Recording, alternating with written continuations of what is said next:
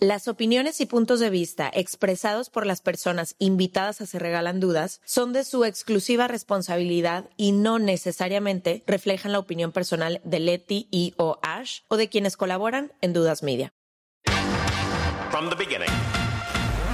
Se Regalan Dudas nace de la infinita necesidad de cuestionarnos todo. todo lo que está a nuestro alrededor. De dónde venimos y hacia dónde vamos. ¿Cómo tomar decisiones más informadas? Tenemos tantas dudas que te las queremos regalar. Soy Leti Sagún. Y yo, Ashley Franje, y en este espacio invitamos a quienes saben y no saben tanto de todo eso que tendríamos que estar hablando.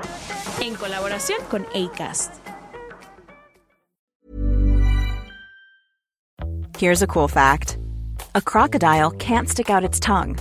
Another cool fact you can get short term health insurance for a month or just under a year in some states. United Healthcare short term insurance plans are designed for people who are between jobs, coming off their parents' plan, or turning a side hustle into a full time gig. Underwritten by Golden Rule Insurance Company, they offer flexible, budget friendly coverage with access to a nationwide network of doctors and hospitals. Get more cool facts about United Healthcare short term plans at uh1.com. Wow! Nice! Yeah! What you're hearing are the sounds of people everywhere putting on Bombas socks, underwear, and t-shirts made from absurdly soft materials that feel like plush clouds. Yeah, that plush. And the best part? For every item you purchase, Bombas donates another to someone facing homelessness. Bombas. Big comfort for everyone. Go to bombas.com slash ACAST and use code ACAST for 20% off your first purchase. That's bombas.com slash ACAST. Code ACAST. Les damos la bienvenida a un martes de Se Regalan Dudas en vivo desde el lunario de la Ciudad de México.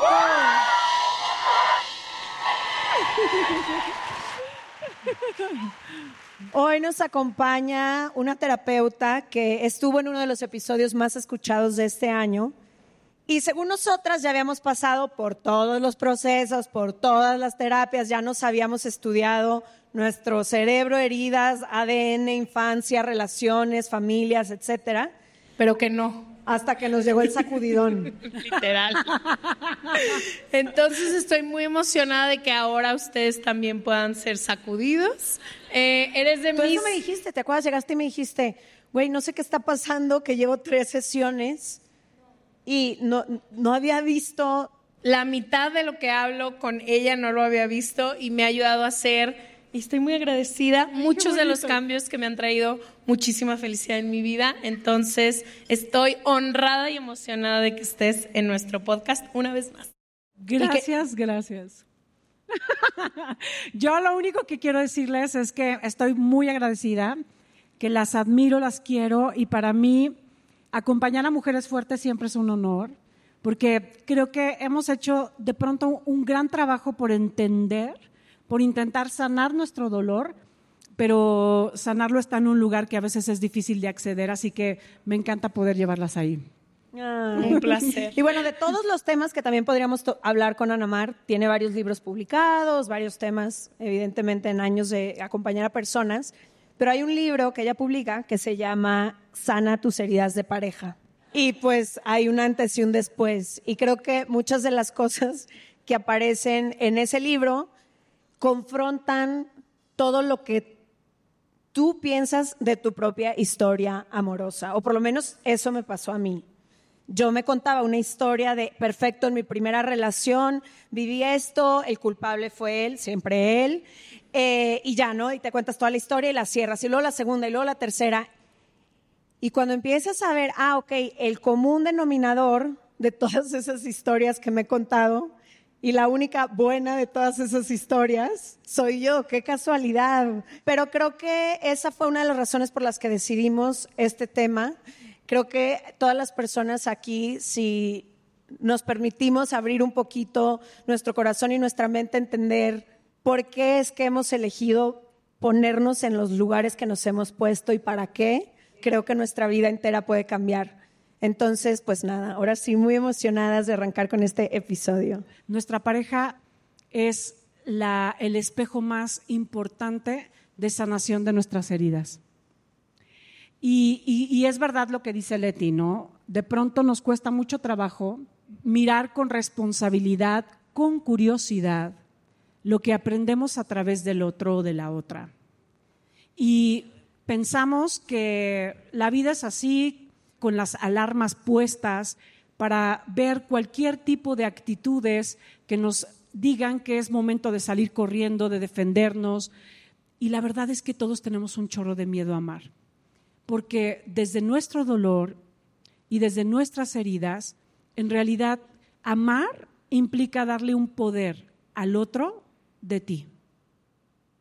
El poder de lo que diga, lo que haga, lo que piense, lo que sienta, como él te importa y ella te importa, entonces tiene el poder de lastimarte.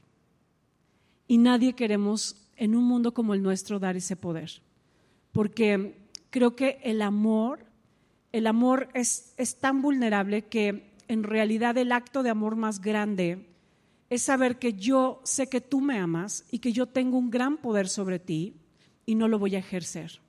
Y creo que ese es el gran tema de las heridas, ¿no? Creo que lo que más he aprendido contigo es las cosas que te viene a mostrar a alguien que te gusta, que te atrae, que amas, como literalmente es una puerta algo que normalmente no puedes accesar de ninguna otra manera más que a través de estar en una relación, de estar viéndote frente a esa persona. Y creo que esto que dices ahorita de el poder que le entregamos a la otra persona, creo que cuando decidimos escoger una y otra vez a tipos de parejas que nos lastiman y que no nos sentimos seguras, no nos sentimos cómodas, y es de lo que más quiero hablar o que nos ayudes hoy a entender es ¿por qué no a la primera quedó o a la segunda o a la tercera? Entonces, esa sería mi primer pregunta. ¿Por qué elegimos una y otra vez parejas que nos lastiman o que no son lo que quisiéramos?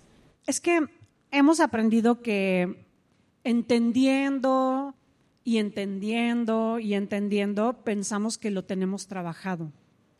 Pero en realidad nadie nos ha enseñado que no solo hay que entender, hay que aprender a sentir. una gran parte de lo que tiene peso en nuestra vida tiene que ver mucho más con la parte primitiva, los aspectos no resueltos con nuestros padres, con nuestras heridas. Eso están en nuestra memoria más primitiva, en nuestro cerebro más reptiliano. Hoy la neurociencia nos ha ayudado a entender que el cerebro no es el, gobernante, no, no es pienso, luego existo. En realidad, todo parte mucho más del primer cerebro, que es el estómago, y que tiene, que tiene que ver con lo que sentimos, con la parte más primitiva de los modelos de nuestra infancia, de nuestras heridas. Entonces, nosotros hacemos un casting de pareja, por ejemplo, en esta, en esta reunión, nuestro, nuestro estómago ya hizo el casting ya hizo un... Y de repente, nuestro estómago, que es mucho más sabio, en una fiesta de 100 personas, ya conectó con la persona con quien va a realmente integrar las lecciones, la persona que le es conocida en términos de su dolor, con quien empata. Es increíble, ¿cierto? Porque incluso, por ejemplo, ahora en las apps, que es tan común ligar en las apps, en, las apps puedes perfectamente conectar desde la inteligencia de tu estómago a la pareja que va a proyectar los juegos de tu padre, los juegos de tu madre. Los sí, qué casualidad que de esos 1200 swipes, con el único que conectaste y con el que vas a salir y con el que te gustó, resulta que recrea esa escena. Recrea esas, e, esas cualidades, esas actitudes que de pronto te das cuenta de en qué momento elegí a mi madre, en qué momento elegí a mi padre, en qué momento les ha pasado que en una relación de pareja tu pareja te dice como te decía tu papá, como te decía tu mamá, que hacía, tenía, tiene dinámicas que tú dices, ¿cómo puede ser esto? ¿Cómo puede ser que estas dinámicas, estas, que estas maneras de ser y de actuar, de pronto sean tan parecidas a realidades que me dolieron tanto con mi papá, con mi mamá, que yo conscientemente elegí, yo no quiero algo así, yo no quiero algo así y cómo no, cómo no, cómo no, cómo no, ahí. Pásele a la fiesta. Pásele a la fiesta, diviértase. Le damos la bienvenida, pásele. Es más, le acomodo aquí un lugar durante seis años, siéntese a mi lado.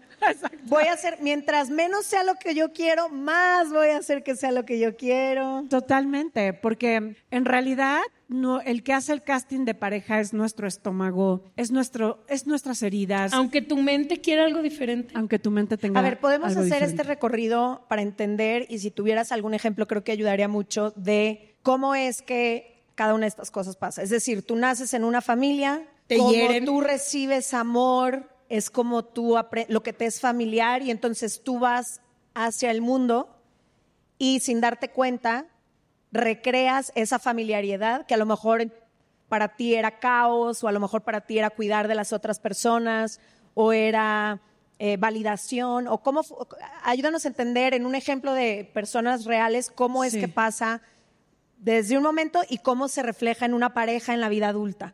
Claro. A ver, todos tenemos tareas que tenemos que concluir o cerrar con nuestros padres. ¿Ok? Cuando tú no tuviste, por ejemplo, la figura de un papá que te miró, que te abrazó, que te validó, esa tarea está inconclusa. Ok.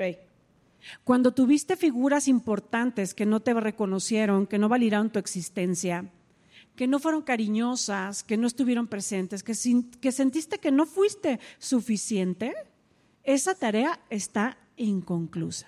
Cuando nosotros estamos ya en una edad donde podemos hacer un casting de pareja, tenemos una tarea inconclusa. La tarea de haber sido vistas, amadas, reconocidos, respetados, de, de- de ser importantes. O sea, tenemos esas tareas inconclusas con las figuras más primarias que todos tenemos, que son nuestros padres, nuestros abuelos. Por ejemplo, yo tenía un, paciente que la figura más importante de su vida fue su abuelo. Su abuelo le enseñó sus pasiones, fue su gran amor. Él tuvo un, un abuelo súper exigente, muy, muy duro con él. Su esposa era igualita a él.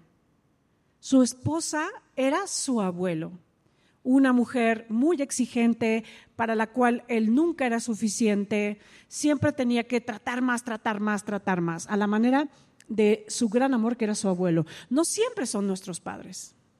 A veces son esas figuras entrañables a quien les, les entregamos ese amor, porque el amor es un poder. Y el, el, acto de amor es, ¿qué vas a hacer con ese poder? ¿No?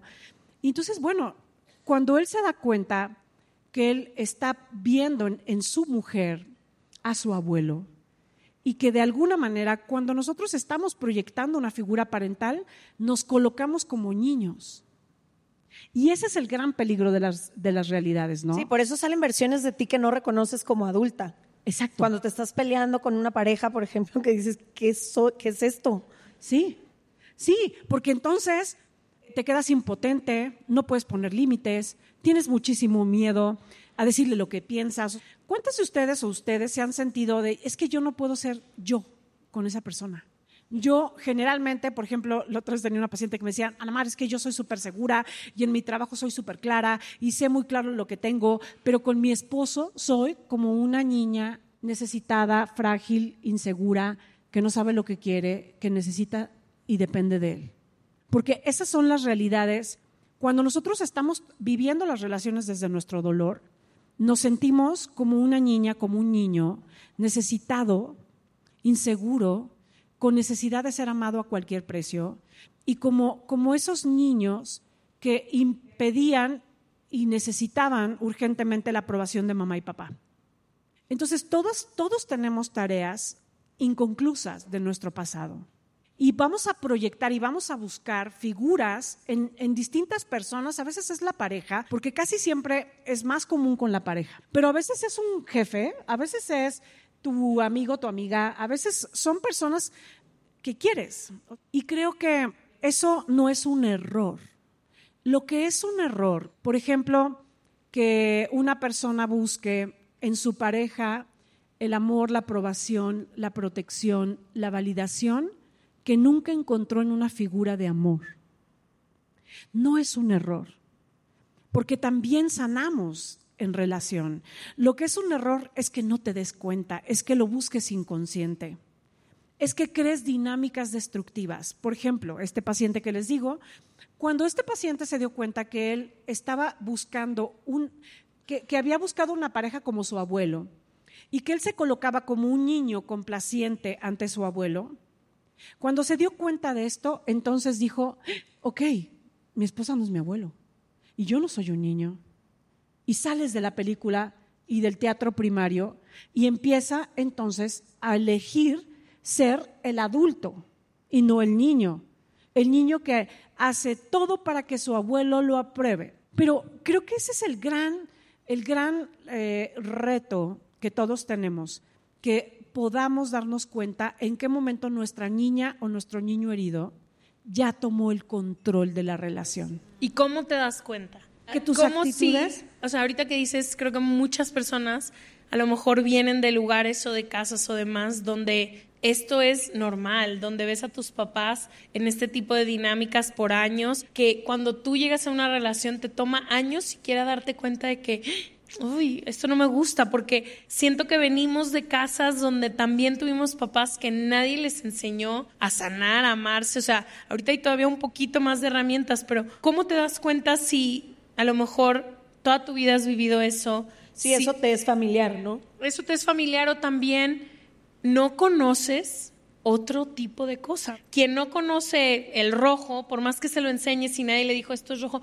no, te- no sabes qué es. Entonces, ¿cómo te das cuenta si se está activando esta niña interior o sobre todo si estas dinámicas que estás haciendo, estás repitiendo algo que no le corresponde a, tu pareja? Sí, bueno, creo que es muy importante tomar el autoconocimiento como una forma de vida y tener una actitud curiosa eh, de autoconocimiento. Y creo que eso es algo, una actitud que yo, yo creo que es muy importante tener frente a las relaciones, porque cada persona te enseña algo inesperado, o sea, algo que no sabes. ¿Y cómo sabes que se activa tu dolor? Eh, No tengas la menor duda. No tengas la menor duda, porque ¿cómo sabes que estás ahí? Porque estás rebasada, porque rebasado, porque hay una, una actitud de miedo, de, de celos, de control, porque estás empezando a fantasear, porque te estás empezando a sentir fuera de control. Ese bonito fuera de control que nadie quiere sentir, ¿no? De ya me siento rebasada, insegura. Hay, muchas personas que dicen, yo prefiero sola, yo prefiero estar sola, porque cuando estoy en pareja me convierto en algo, en alguien tan insegura, controladora, impulsiva o inseguro, controlador, rescatador. O sea, me convierto en alguien eh, que no me gusta porque me siento ansioso compulsivo. Eso se llama niño herido. O sea, el adulto, las relaciones adultas no son relaciones tan compulsivas, que nos rebasan emocionalmente, que no entendemos cómo, pero ya estamos haciendo, ya estamos complaciendo, ya estamos permitiendo.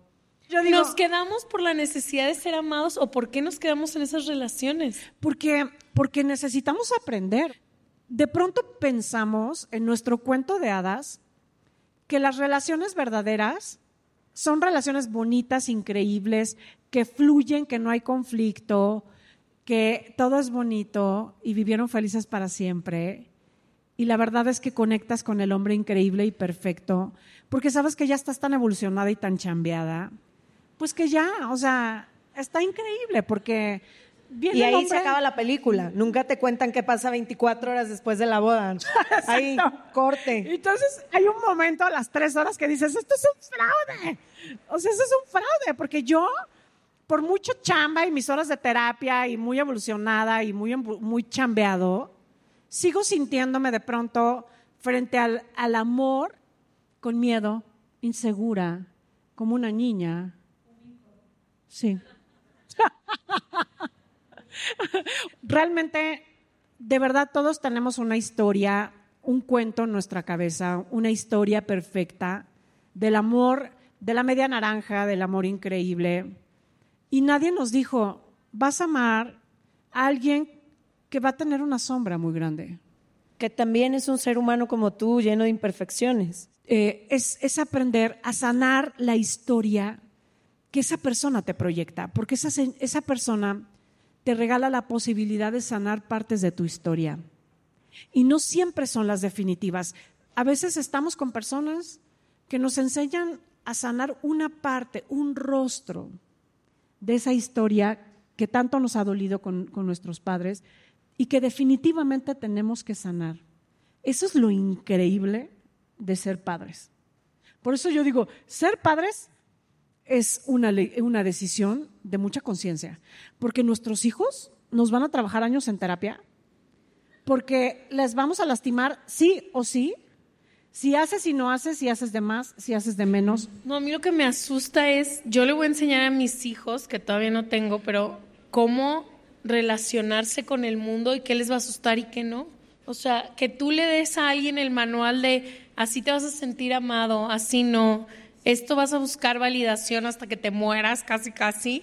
Eso, es- eso se me Y hace rudo. nada con lo que les digas, todo con quien tú Ay, seas. sí. O sea, nada de lo que tú les digas se va a quedar. Ellos van a observar y con base a quien tú eres, es lo que ellos van a... Sí, admiración a todos los que son mamás y papás y admiración. y demás. 100%. Qué chido que estén aquí tratando de hacerlo diferente. Sí.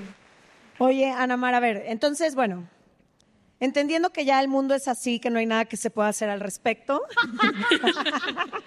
Que estoy aquí. y que las heridas y que vas a esa relación y que el infierno...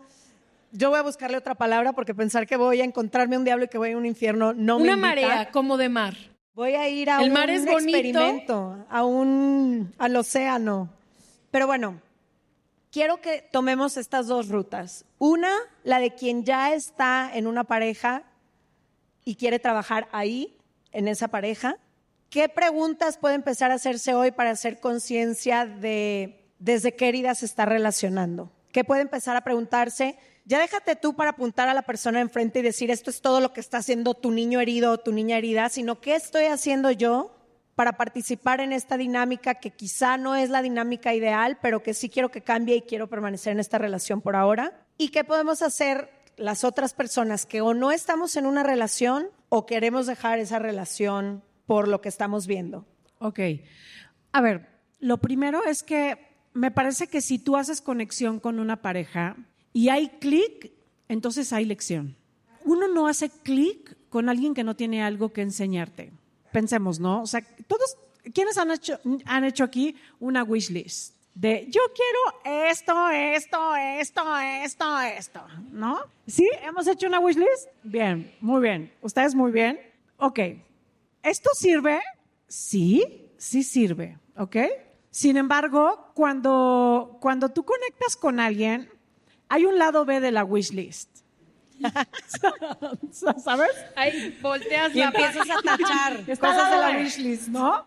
Estás leyendo así de lindo, cariñoso, interesado, increíble, presente. Pero el lado B de la wishlist tiene estos lados que tú tienes que trabajar, ¿sabes? No hay nadie, de verdad, yo no he conocido nunca, soy terapeuta de parejas, he tenido algunos amores. Yo no he conocido a nadie que con el que hagas clic, que no tenga siempre algo que enseñarte en términos de tu lado B.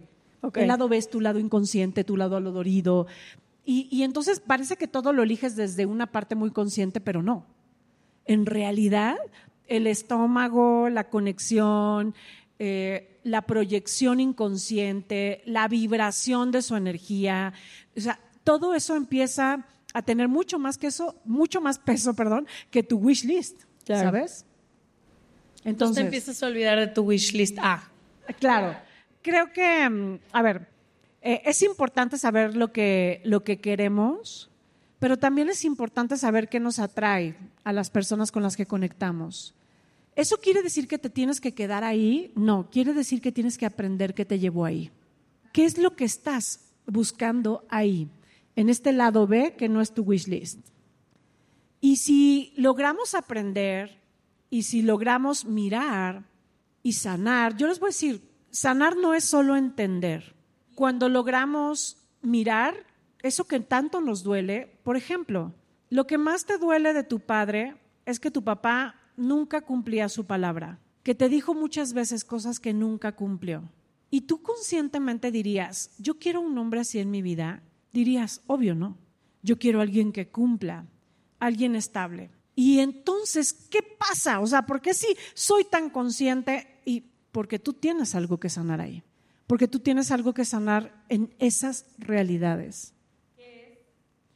Que es pedir, que es no permitir, que es hablar de lo que te pasa, que es lograr que esto no sea algo que permitas y que se reproduzca tu teatro primario, sino que puedas tú hablar con, con mucha conciencia de lo que esperas, de lo que necesitas y reparar esa realidad. Porque si tú continúas con una dinámica donde entonces, como se parece a mi papá y no me cumple y yo siempre voy a estar en la incertidumbre de alguien con el que no puedo confiar, entonces estás atrapada en una realidad de tu niña.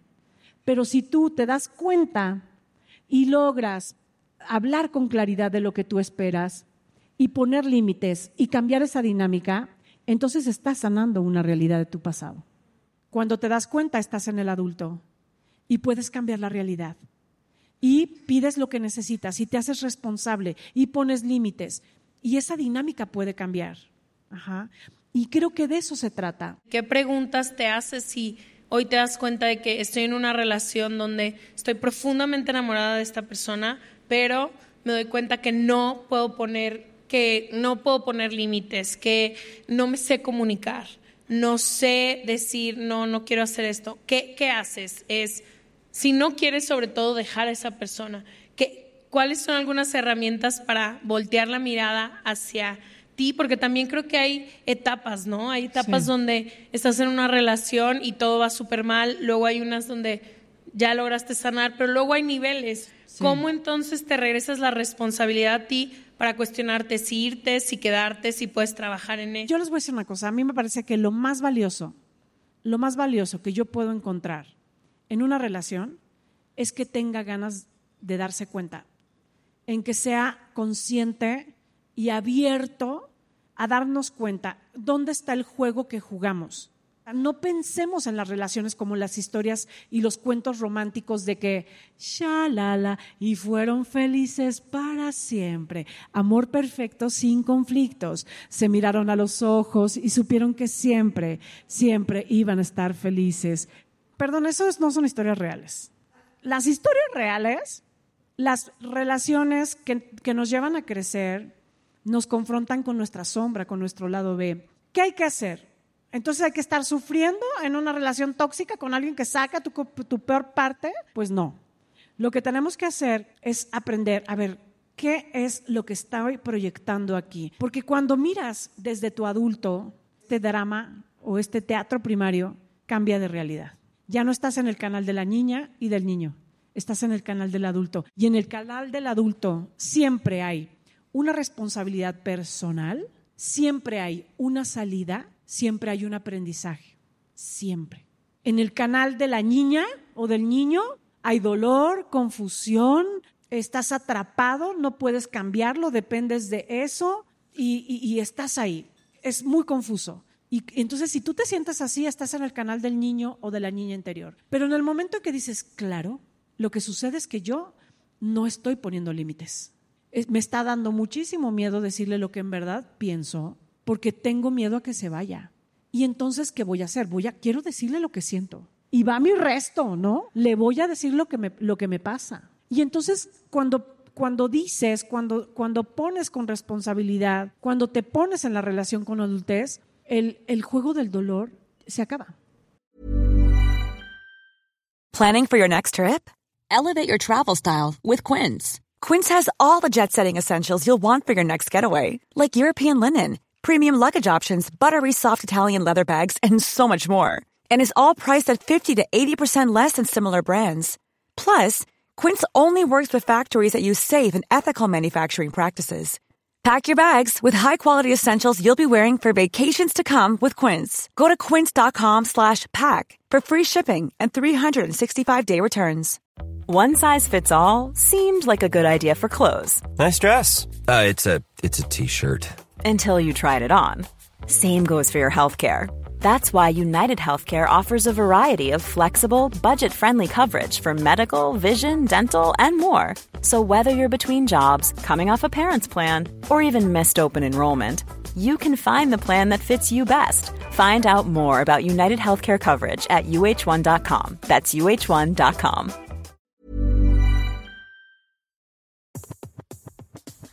Este mes, Leti y yo nos tomamos unas merecidas vacaciones. En lo personal, necesitaba un tiempo de desconexión para estar solo conmigo y con las personas que quiero. Uno de los planes que hicimos fue ir a uno de mis lugares favoritos, el mar. Por eso decidí comprarme un traje de baño lindo, protector solar y algunas otras cosas que quería llevarme a la playa. Después de comprar lo que necesitaba, usé una app que se convirtió en mi más grande aliada, porque me regresó dinero en efectivo y me recompensó por muchos de los gastos que hice. La app se llama Hybora y es muy sencilla, rápida y segura de usar. Hybora me ha regresado dinero por comprar en tiendas como Lowell's, Macy's, Sephora, Best Buy y mucho más. Tú también puedes empezar a usarla y recibir dinero por comprar desde comestibles hasta artículos del hogar y de belleza. Lo único que tienes que hacer es agregar tus ofertas en la aplicación, subir tu recibo y listo. Obtendrás dinero real que podrás depositar a tu cuenta bancaria, PayPal o tarjetas de regalo. Si tú también quieres aprovechar estos beneficios, en este momento, para ti que eres parte de nuestra comunidad, Hybora ofrece 5 dólares por solo probar Hybora usando el código DUDAS cuando te registras. Simplemente ve a la Apple Store o a Google Play Store y descarga la aplicación Hybora, completamente gratis para comenzar a ganar dinero en efectivo y use el código DUDAS. Eso es I-B-O-T-T-A en App Store o en Google Play con el código DUDAS. Es que, ¿sabes qué me pasa? Siento que yo he estado en ambos tipos de relaciones, ¿no? Quienes han, me han acompañado los considero maestros que me enseñaron cosas que yo nunca pude haber visto por mí misma, jamás. Pero sí creo que hay distintos tipos de maestros. No nada más creo que las parejas sean maestras. Yo, por ejemplo, en mi relación con Ash ha sido de mis más grandes espejos, me ha reflejado partes de mí que a veces me gustan y a veces no, a veces me retan y a veces no, pero siempre ha sido desde el amor. Y a mí a veces cuando escucho estas cosas me cuesta trabajo porque creo que las personas a veces pueden recibir el mensaje de no importa que estés en una relación tóxica, en una relación conflictiva, en una relación dolorosa, porque tienen una lección que enseñarte. Y se me viene en este momento la historia de una persona que conozco a la cabeza que lleva 20 años en una relación destructiva y cada una de las veces que yo trato de hacerle ver la luz, lo que siempre me dice es, es que es mi alma gemela, me viene a enseñar mil cosas. Y a mí me gustaría voltearle y decirle, sí, pero el amor no tiene que ser así. Hay otro tipo de amor ahí afuera que también te va a enseñar, que también te va a confrontar, como todas las relaciones humanas que vas a tener a lo largo de tu vida, pero que no tiene que ser siempre a través del dolor y del sufrimiento. O sea, a mí me gusta pensar que sí, las personas alrededor de mí siempre me enseñarán cosas, pero no, no a través de algo que siempre tenga que sentir yo que sí, Ninguna relación puede ser más profunda si no hay conflicto, si no hay conversaciones incómodas. Estoy de acuerdo y lo he vivido, pero también sé que con una de las parejas que tuve me pude haber quedado 10 años más y hubiera aprendido lecciones de muchísimo amor sin que yo me tuviera que sacrificar y perder en el camino y con otra hubiera acabado ya sin saber ni cómo me llamo, ¿sí me entiendes? Entonces, no sé, cuando escucho este tipo de cosas a mí me cuesta trabajo porque yo quiero creer que aunque el amor es una decisión y es un trabajo y es un constante, también quiero creer que puede ser un lugar bonito, un lugar de crecimiento, un lugar que desde el amor te invita a ver tus peores partes, pero desde el amor. No sé si me voy a entender. Sí. a ver, no creo que esté peleada una realidad con la otra, ¿no? Todos jugamos un cierto juego para entrar, para poder ser amados. Y ese juego termina siendo algo tóxico, ¿saben? Cuando lo vivimos desde la niña y desde el niño herido. Cuando estamos conscientes de nuestro dolor y conocemos nuestras heridas, salimos de ese juego. Y esa es la idea, esa es la, esa es la gran idea de eh, entablar relaciones verdaderas, que puedas darte cuenta qué es lo que te pasa frente al otro, qué te duele, ¿Por qué tienes tanta necesidad de ser aprobado, tanto miedo a ser amado? que puedas darte cuenta en qué medida estás proyectando tus figuras parentales y resolver eso desde el adulto. ¿Cómo? Haciéndote responsable del niño que vive en ti. Una de las cosas que decíamos mucho en el Love Tour y con las que cerrábamos era, yo creo que uno de los regalos más grandes de ser una persona adulta es que tú puedes elegir a quién amas y a quién dejas que te ame. Y hay personas que me encantaría dejar que me amen siempre y que me acompañen siempre, y hay otras que no me gustaría. Me enseñen las lecciones que me enseñen. Sí, sí, bueno, a ver, yo, yo creo que todos tenemos en algún momento de nuestra vida consciente y adulta el- la libertad y el poder de decidir con quién vas a compartir, pero ojo, Sí, por un proceso vulnerable. por un proceso sí. Por un proceso de aprendizaje, por un proceso de límites, por un proceso de cambios. Pensar que vas a encontrar a una relación donde todo sea, ¿dónde comemos? Muy bien. ¿Esto? Bien. Ok. No, todo sí, fluye. no. Increíble.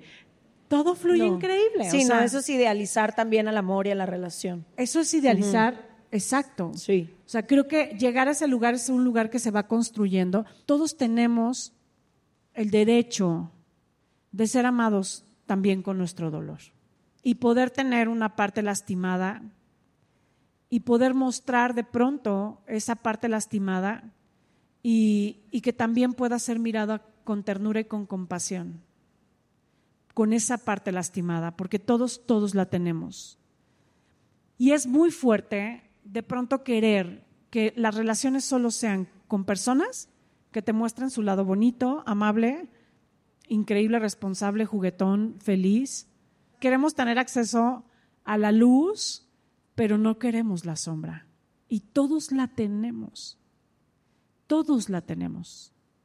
Y tenemos que aprender a am- amar nuestra sombra, a ser compasivos con nuestra sombra, a darnos el derecho de tener esa sombra, ese lugar lastimado, ese lugar que nadie nos gusta mostrar, que a veces nos hace sentir avergonzados, y amarlo, amarlo profundamente, porque para que cuando tú estés frente a otra persona, tengas la capacidad de, de amar tu parte dolorosa, tu parte lastimada y tóxica, y hacerte responsable de esa parte.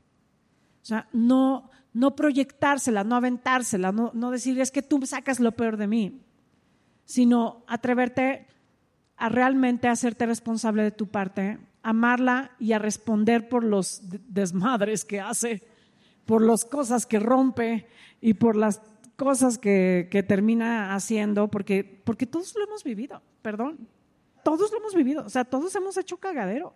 Y de repente ya dijiste y ofendiste y, te- y exageraste lo que dijiste y aventaste y todos, tuvi- todos tenemos ese lado lastimado, por muy conscientes, evolucionados, chambeados y terapeados, perdón. Y yo, yo lo que les diría es, en la medida en que nosotros seamos conscientes de ese lado, nos amemos, nos sanemos y nos hagamos responsables, entonces vamos a poder establecer una relación verdadera con, con alguien que nos encante su luz, que amemos su luz, pero cuando aparezca su lado doloroso, sepamos mirarlo con compasión y sepamos darle y darnos el derecho de ser eso. Y me encanta que cierres con eso porque creo que también como, como nos herimos a través de los demás, nos sanamos a través de los demás. O sea, es también a través de los demás cuando ven esas partes oscuras de ti y las aman y las acompañan, que también tú te vas sanando y viceversa. Creo que también eso es bellísimo. Y en este momento queremos abrir los micrófonos para que el público pueda preguntar. Levanten la mano si alguien quiere preguntar y por ahí van a estar pasando el micrófono. Ya nos- Hola, ay, ya- Betsy. Hola. Ah, Ana Mar, mira. Arriba Costa Rica. Vengo a verlas desde Costa cuanto Pronto. antes. Tenemos que ir porque ya la sesión pasada también vinieron varias personas Sí. de Costa Rica. Sí, de hecho yo estaba la pasada también porque tenía que aprovechar. Estoy lista. Pero mi consulta es, ¿cómo hacer para reconocer cuál es esa herida desde la que nos relacionamos? Ser conscientes de ella para enfrentarla y no huir. O sea, como así como, ah, mi herida, no sé, es el abandono, entonces huyo. Sino para poderla enfrentar y tener las herramientas necesarias para eso. Bien, Y yo, sí, de yo, ¿verdad? ok, eh, creo que necesitamos en cotidiano tener un diálogo con nuestro cuerpo, con nuestras emociones. vivimos en un mundo muy mental que no nos permite de pronto darnos cuenta de lo que estamos sintiendo. Ganar conciencia de lo que estás sintiendo es el terreno de tu niña interior. Tus emociones y tus sensaciones son el terreno de, de, esta parte que llamamos niña, pero que en realidad tiene que ver con nuestra parte más emocional, instintiva, nuestro cerebro, reptiliano. Entonces, si tú logras en cotidiano conocer ese mundo y no solamente estar desde la cabeza, sino aprender a integrar tu mundo emocional, vas a ser experta en ella. Y, lo mejor que nos puede pasar en la vida es ser las madres y los padres que nuestras niñas merecieron. Porque cuando nos convertimos en esa madre y en ese padre, entonces le regalas la infancia que ella siempre que ella siempre esperó y que ella merecía. Y eso solo te lo da la conciencia de, de, tu terreno emocional, más que de tu terreno mental. Gracias a ti. Ah, y yo nada más para agregar, no soy terapeuta, pero lo único que sí te quiero decir es que algo que a mí me ha ayudado mucho para mi herida en particular es identificar cuáles son esas, para mí es muy claro cuando está la adulta a cargo y cuando se dispara la niña. Entonces, ¿cuáles son esas personas o esas situaciones en las que suele salir mi niña a quererme defender o a querer atacar o a querer eh, actuar como que la siento es como dice como muy muy animal y casi siempre es en los mismos momentos, mismas situaciones, mismas situaciones de riesgo, entre comillas, misma, mismo tipo de personas o de personalidades. Entonces creo que el autoconocimiento es una herramienta que te ayuda un chorro para decir, esto es lo que me detona. Y mientras mejor lo conoces, más puedes también hacerte cargo de ti o de esa niña. ¿Por qué se está sintiendo tan insegura en este momento? ¿Qué, ¿Qué, le está dando miedo? ¿Qué siente que tiene que hacer? ¿Por qué se quiere defender? ¿Qué tiene que demostrar? Entonces, mucho como observación consciente la que a mí por lo menos me ha ayudado con ciertas personas, en ciertos momentos, en ciertas relaciones, a decir, aquí hay un patrón muy evidente de algo que se dispara y está dentro de mí. ¿Qué es? ¿Qué, qué, cuáles son? Y me di cuenta que no era la vida entera, son tres, cuatro, cinco cositas que a mi niña interior la disparan locamente. Entonces creo que también eso ayuda mucho, como observarte y entenderte mejor. Yo, yo agregaría ahorita que estás diciendo eso, Leti, si tú tienes deseos de huir, de salir corriendo, es tu herida de rechazo. Si tienes eh, una necesidad de, fusionar, de no poner límites, de devorar, de quedarte, de pertenecer, de, herida de abandono. Si tú tienes deseos de eh, proteger, rescatar, ser incondicional, la que lo quiere, lo cuida, lo protege, la que es como su mamá y le saca, se saca la chichi para protegerlo. Herida de humillación.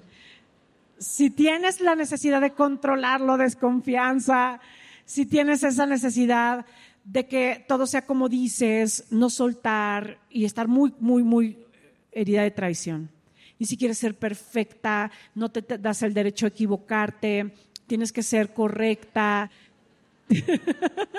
Herida de injusticia. Conocer nuestras heridas es muy importante, mucho, mucho, mucho. Es un marco muy, muy interesante. Siguiente pregunta allá. Hola, Hola. Este, yo soy María Palomeque, soy muy fan de ustedes, son mis amigas íntimas, me acompañan hasta bañarme, camino al trabajo todo el tiempo y la verdad las admiro muchísimo, me han enseñado demasiado. Y bueno, la pregunta que tengo para ustedes es, ¿cómo identificar el momento en el que uno tiene que salir de esa relación y no quedarte ahí en la confusión de, bueno, me enseña algo y tengo que seguir aquí? ¿Cuándo tienes que decir, esto no está bien y tengo que salir de aquí? ¿De qué herramienta me ayudo para salir y decir, no, no es para mí y ya, ya aprendí lo que tengo que aprender o a, lo mejor, ah, o a lo mejor y no lo aprendí, pero ya es momento porque me está lastimando. ¿Cómo identificarlo? Yo antes la que pregunta hable del Ana Mar- millón. Yo antes, tú. no, yo antes de que hable la experta te quiero decir lo que a mí me sirvió, ¿ok? Y ya luego ella seguro lo va a tener más correcto. Pero para mí fue el momento donde ni siquiera podía ya ver la lección. Era el momento en el que yo decía, ya no puedo ni verme, ni verlo, ni vernos, que era todo un como, ¿saben cuando pones como miel con hojuelas que ya no puedes separar nada? Para mí fue cuando yo ya no, ya no podía ver nada claro y en ese momento no sabía si era me iba o me quedaba todo, pero tomé distancia. Y para mí, de después de esa distancia, después de que mi niña interior se dejó de activar todo el tiempo, ahí pude tomar la decisión de irme o de quedarme, pero fue solo tomando un poquito de distancia. Para mí, ahorita no sé qué vaya a decir Ana Mar, seguro estoy mal, pero...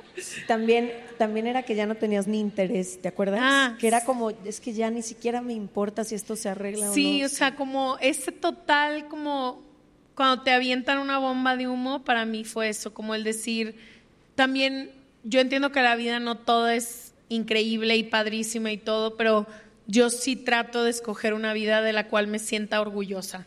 Y se me hace increíble estar en una relación, como dicen Amar, de que estás, ok, la cagamos, ¿qué vamos a hacer? ¿Cómo le vamos a hacer? Y cuando yo me dejé de sentir orgullosa de eso, también fue como que, uy, ya no me siento orgullosa de cómo lo estoy solucionando, de cómo estoy hablando, de todo. Eh, y ya no había ni siquiera terapeuta que me pudiera ayudar. Yo ahí fue cuando tomé distancia. Será miedo. Tú, Leticia, que Ana Mar ya va a soltar la bomba. A ver. Es que yo no creo que exista una fórmula que te pueda decir cuándo es el momento, porque nadie tiene ese conocimiento o esa sabiduría de la situación y la relación en la que vives que no seas tú. Muchas veces nos escribían mensajes de, ¿tú crees que ya me deba de ir? Y nosotros era, yo no sé, yo no sé ni con quién estás, ni cómo lo vives, ni cómo lo sientes, ni por qué estás pasando. Pero algo que sí te puedo decir desde mi experiencia es que hay momentos en que lo único que sostiene una relación es el aferrarte a eso. Ya nada lo sostiene, ya no hay proyecto en común, ya no hay respeto de ninguna de las dos partes, ya no hay amor, ya no hay ganas. Lo único que hay es una o las dos partes aferradas, así yo decimos así, porque así como aferrada en contracorriente, que ya probaste todo, ya. Entonces, algo que me sirve, no nada más para las relaciones de pareja, en mi vida en general es, voy a poner todo de mí para tratar de hacer que esto funcione. Absolutamente todo. Cuando llegue a ese límite de lo que yo soy capaz, cuidándome a mí, de poner, ahí ya, para mí no hay vuelta de hoja. Y muchas veces me di cuenta que me estaba aferrando a lo insostenible. Ya no había nada que sostuviera eso, ya la liga se había roto hace mucho tiempo y yo seguía, no, pero espérenme, no, pero déjame la jalo un poquito más, no, pero... Y creo que la vida a veces es muy sabia en decirte, por aquí no es, por aquí no es, por aquí no es, te lo dice el mundo, te lo dice la situación, te lo dice tu gente más amada, te lo dice. Y muchas veces no queremos, déjate tú escucharlo de afuera, escucharte. Muchas veces tu propia sabiduría sabe que ahí ya no es y nos contamos unos cuentos con tal de aferrarnos a eso que nuestro ego quiere. Entonces yo, eh, para mí ese es el punto de cuando ya lo intenté todo y ya a lo mejor implica sacrificarme o perderme a mí con tal de mantener eso, para mí ya ahí ya no fue negociable en algún momento, ya no es negociable. Sí, totalmente de acuerdo con Leti. Cuando yo dejaría, o yo creo que es un, una, una señal muy clara de dejar la relación, cuando la única que rema o rema es uno. Es muy simple. Ya Y muy solo. doloroso. Cuando tú eres la que remas es muy doloroso. Sí, ya el otro o la otra ya no están remando. Porque te puedes equivocar, porque puede haber situaciones muy conflictivas, pero si los dos están dispuestos a aprender, a reparar, a crecer, yo creo que siempre tiene futuro. Y otra señal es, esta relación te está quitando el amor propio, sal de ahí ya. Porque ya no sé lo que siento, pierdo confianza en mis percepciones, porque empiezo a entrar en guerra conmigo, porque empiezo a sentirme enojada con quien soy, a dudar en quién soy, a, sentir que soy fea o feo, incapaz, tonto. Ya cuando tú empiezas a tener síntomas así, estás ya en terapia intensiva, sal de ahí. No sé dónde está el micrófono. Derechito, derechito. Hola. Hola, ¿cómo están? Hola. Bien, ¿y tú? Bien, yo soy María Camila, somos de Colombia y las ¡Arriba Colombia! ¡Arriba Colombia! Eh, bueno, entonces mi pregunta va mucho más ligada a que creo que todos estos temas vienen también de la pareja, pero también a todas las relaciones, ¿no? Y yo en mis amigas he visto mucho este tipo de relaciones tóxicas, pero con los papás, que son como su figura principal. Entonces mi pregunta es, esa, eso que estaban hablando ustedes ahorita, de saber cuando uno ya rema hasta el punto donde ya la relación no da más, ¿cómo sería en una relación con tus papás, donde de repente ya definitivamente es algo que no, ellos no van a cambiar, que algo que no va a funcionar, pero son esas figuras las que te crearon a ti esas inseguridades y tú los sigues buscando y los sigues buscando y los sigues buscando, pero nunca va a cambiar. Entonces, esa es mi pregunta. Preguntón.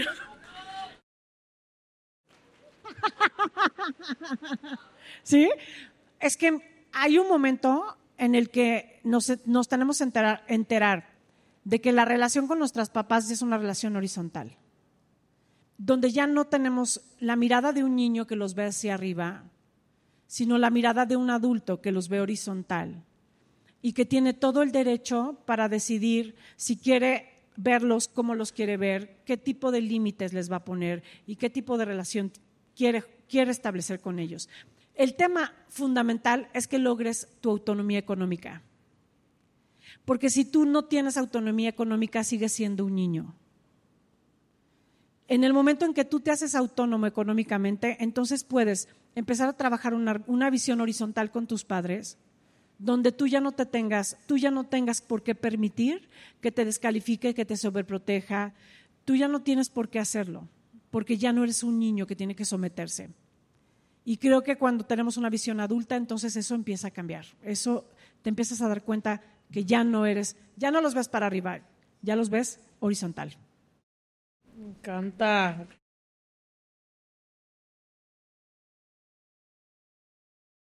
A ver, ¿dónde va? ¿Eh? ¿Por allá? Ya me falla la vista, oigan, la edad. Mi chica Nancy repartiendo. Hola. Ah, ya vi, ya vi. Hola. Hola. Primero que nada quiero decirles que las quiero mucho. Nosotras a son, Son casi mis amigas. Eh, me refiero casi porque necesitaba ese momento como personal para, como para reafirmar ese, esa alianza que quizá ustedes no saben, pero las tenemos. Entonces, mi pregunta es, eh, al inicio, cuando está la persona ya sea en una relación, en, cualquier tipo de, conexión que tú tengas con alguien, dijiste, ahí está el maestro, deja, o sea, permítete aprender la lección. Date. date. ¿Cómo le hago para darme? Y si ya está ahí mi maestro, para responder mi duda. ¿Cómo le hago para, si ya tengo ahí a mi maestro, mi maestra, no solo en, en la parte emocional como de relaciones amorosas, sino si está ahí la persona, ¿cómo le hago para aprender de ella? ¿Cómo le hago para permitirle que esa lección que me va a enseñar, no sé cuál sea, cómo le hago para, para captarla? ¿Cómo, ¿Cómo la cacho? ¿Cómo le hago? Quizá puede que tenga algún tipo como de resistencia, como de no sé, como no sé cómo explicarlo, pero si ya tengo ahí alguien que no sé que me va a enseñar algo, pero que me va a enseñar algo, ¿Cómo le hago para permitirle que me lo pueda enseñar? ¿Yo? sí, por favor. pues yo, yo te diría, conociéndolo, construyendo una relación donde puedas saber qué te despierta, cómo te sientes con la manera en la que elige, actúa, conectando con él, porque o con ella, o sea, esa persona cuando tú conectas con ella o con él, te va a empezar a activar situaciones donde de pronto su manera de ser, de elegir, de actuar, te va a incomodar, te va a desesperar, te va a gustar. El proceso de, conectar, de vincularse, de, ir poco a poco abriendo tu confianza, abriendo tu corazón, te va enseñando la ruta de lo que viene esa persona a enseñarte. Creo que es muy difícil que se abra una ruta de aprendizaje cuando no caminas, cuando no permites que se abra un camino de confianza, de conexión. Las personas que más nos enseñan es realmente en un punto cuando ya estamos enamorados, cuando ya estamos, cuando ya abrimos el corazón, cuando ya nos importa lo que dice, lo que hace.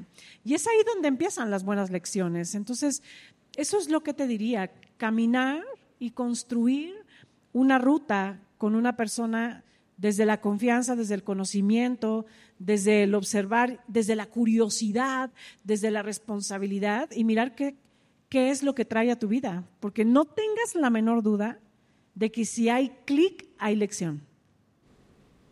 Yo solo quiero agregar una cosa, que hubo un periodo de mi tiempo donde yo sentía muchísima apatía hacia todos los hombres que conocía. Yo como que no, no me gusta. Sentía muchísima apatía a todos los hombres que conocía, que me presentaban. Sentía apatía a salir en dates. Sufría el ver a Leticia en 400 dates y yo, haz cuenta que me estaban, literal prefería escalar el Popocatépetl descalza que ir a un date. Y algo que me dijo un Carlos, mi psicólogo con el que tengo yendo años, me dijo que si a cada persona que conocieras todo el tiempo tuvieras la curiosidad de entender por qué es el amor de la vida de alguien. Y eso a mí me ha cambiado el cómo conozco a todas las personas que saludo en un meet and greet, que saludo en donde sea, con las que salgo, con las que estoy, con las que quiero estar en una relación. El tener la curiosidad en el propósito de entender por qué esta persona es el amor de la vida de alguien, me ha llenado de curiosidad, de preguntas, de querer experimentar cosas con otras personas, de con la persona que estoy experimentar más cosas y decir, ¿por qué te ama tanto quienes te aman? Y a mí me ha abierto como esta, estos ojos de mirar a todas las personas, no solo con todas las lecciones que me traen, pero también con una curiosidad infinita de genuinamente querer conocer a alguien.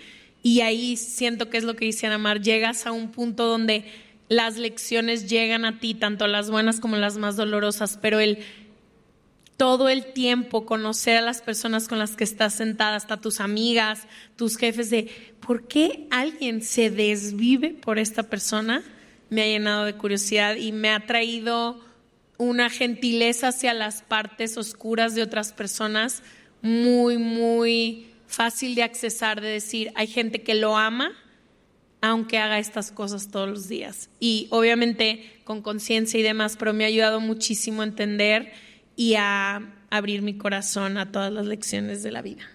Precioso, precioso. Y ahorita que dices abrir tu corazón, creo que no me acuerdo con qué maestro especialista del podcast, yo, ¿y cómo? ¿Y cómo hago? ¿Y cómo? Y, me volteó y me dijo, ¿sí sabías que cada vez que preguntas cómo es tu parte racional? Por eso ahorita que Ash dijo abrir el corazón, creo que muchas de las relaciones, interacciones, poco tienen que ver con cómo hago para y más bien llegar con el corazón abierto a lo que sea que pueda pasar, ¿no? Más que con la cabeza, con, con la, sí, más que con la parte racional de cómo voy a actuar, qué voy a hacer, dejarnos ser y dejar a la otra persona ser. Y la última pregunta que es ah, No quiero que se acabe. ¿Dónde está el micro? No lo veo. Aquí aprovechando que andan regalando dudas, les va una ahí. ¿Cuál es el papel del perdón en la sanación de estas heridas emocionales? Porque creo que el perdón es una gran herramienta, pero muchas veces no se nos queda muy claro, en especial en este contexto, a quién hay que perdonar o siquiera si hay que perdonar a alguien. Ush. Uh, uh. Así terminamos la noche suavecito, ¿no? Em, mira, yo una cosa que siempre decía era que a mí más que perdonar, me costaba perdonarme por las cosas que yo misma permití, hice, etcétera. Como que más que ver a la otra parte era cómo yo me puse ahí tanto tiempo y cómo, ¿no? Y creo que he tenido, y es lo mismo que creo que funciona para las otras personas, tener un chorro de autocompasión, pero también de compasión por la otra persona, de entender que todos somos seres humanos y que todos tenemos alguna herida. Solamente con el tiempo pude entender que era mi niña herida presentándose esa situación y diciendo, perfecto, yo estoy dispuesta a hacer lo que sea con tal de estar aquí. Y su niño herido, el que decía, perfecto, yo me voy a aprovechar de cada uno de los espacios y situaciones que tú hagas. Y creo que es un proceso que solo puede pasar con el tiempo. Para mí, si me hubieras dicho al día uno, perdónalo, perdónate, no hubiera sido capaz y no fui capaz. Para mí tiene que pasar tiempo en el que yo pueda poner en perspectiva qué es eso que viví y pueda darme el permiso de ser humana y de aceptar que me equivoqué un millón de veces como la otra persona se equivoca un millón de veces y que, y esto me lo dijo Ana Mar una vez, mi Leti adulta o la Leti que ahora está viviendo otra experiencia ya tiene las herramientas para hacerlo diferente la próxima vez.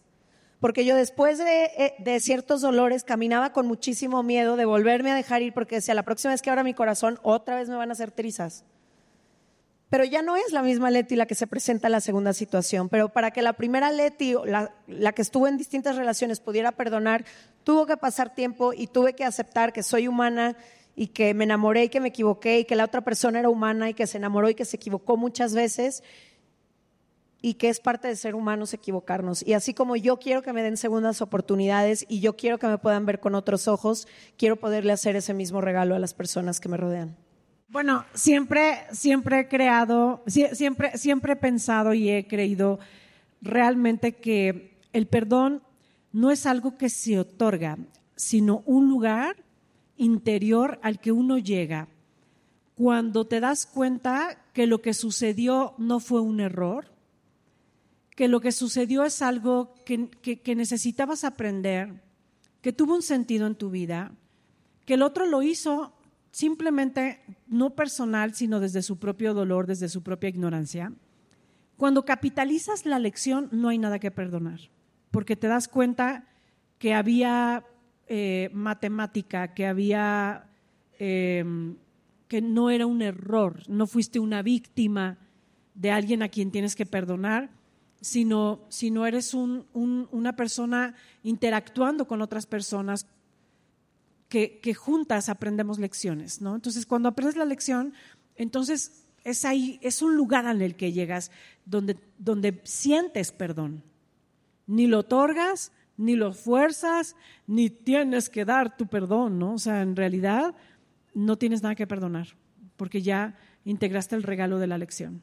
Eso, eso creo. Yo solo quiero agregar que para mí en mi vida el perdonar a mis papás por ciertas cosas sí me transformó todo lo demás. O sea, el perdonar, padre, te amo, nunca vas a escuchar esto, pero si lo llegas a escuchar. El perdonar, por ejemplo, las ausencias de mi papá en momentos importantísimos de mi vida y realmente poderlo perdonar me ha transformado muchísima de mi ansiedad en las relaciones de pareja que tengo y el poder perdonar. Y yo sí busqué, el, o sea, como dice Mara, llegó a mí, pero yo sí he decidido, por ejemplo, tener a mis padres en mi vida y yo no los podía tener si no los perdonaba porque aventaba veneno. Todos, cada comida, pregúntale a Leti, salía de ahí y yo, y lo único que, que, que no iba a decir, lo dije y con todo llegué, así que... Entonces, para mí, sobre todo a ellos dos, me costó mucho trabajo llegar al perdón porque para mí era inconcebible que las personas que más me amaran me hubieran hecho daño, pero cuando entendí un poco esta relación horizontal de que ellos eran adultos y que perdonando a mi papá y teniendo compasión por él y perdonando a mi mamá y teniendo compasión por ella, el regalo era para mí y para mi pareja y para las parejas que he tenido. Para mí sí fue como, o sea, ha sido un rol gigantesco porque yo sí tuve muchísimo enojo a mis papás por ciertas cosas que pasaban que necesitaban perdón. Y con mi papá no, no está él en un espacio donde lo podamos hablar, pero a mi mamá sí le dije que pídeme perdón. O sea, necesito que me pidas. No, pero por ejemplo, con mi mamá del cuerpo y de todos sus comentarios que se echó, yo sí le dije, me es imposible amar a mi cuerpo si tú no me pides perdón pídeme perdón porque me heriste y ahora sabes tú más. Y sí me pidió perdón y la hemos pasado mejor. Entonces, yo sí lo busqué. Ahora que escucho a Namar, entiendo que llegó en un momento donde ya podía escucharlo y verlo y todo, pero para mí, sobre todo con esas dos personas, creo que han sido las únicas personas en mi vida donde sí, sí me ha costado mucho. Y pregúntale a Leti, yo perdono muy fácil, se me resbala muchísimo. Creo que casi nada en la vida es personal, pero lo de mis papás sí se sintió muy personal y buscar y trabajar esas relaciones sí me liberó para que mis relaciones de pareja el día de hoy sean mucho mejor. Oigan, de todo corazón, muchísimas gracias por venir, por amar este podcast, por compartirlo. La publicidad y que sea de los más escuchados en el mundo es porque ustedes encuentran algo de valor y ustedes lo comparten y se lo mandan al amigo, a la prima, al novio, al vecino, a quien Me sea. Me contó Spotify que el 71% de los links se comparten a través de WhatsApp. De, se regalan dudas. Sí, y eso es porque ustedes son lo ustedes hacen. compartiéndoselo. Entonces, gracias a Namar, gracias a la gente que nos escucha en su casa. Los esperamos el próximo martes o jueves. Y a todas las personas que están aquí, nos vamos a tomar una foto si nos ayudan poniéndose de pie. Gracias, Anamar, por haber venido. muchas gracias, A ustedes. Venga.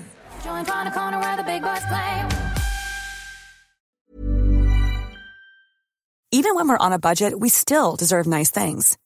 Quince is a place to scoop up stunning high-end goods for 50 to 80% less than similar brands. They have buttery soft cashmere sweaters starting at $50, luxurious Italian leather bags, and so much more. Plus, Quince only works with factories that use safe, ethical, and responsible manufacturing. Get the high-end goods you'll love without the high price tag with Quince. Go to quince.com slash style for free shipping and 365-day returns. Mom deserves the best, and there's no better place to shop for Mother's Day than Whole Foods Market. They're your destination for unbeatable savings, from premium gifts to show-stopping flowers and irresistible desserts. Start by saving 33% with Prime on all body care and candles. Then get a 15-stem bunch of tulips for just $9.99 each with Prime. Round out Mom's menu with festive rosé, irresistible berry chantilly cake, and more special treats. Come celebrate Mother's Day at Whole Foods Market.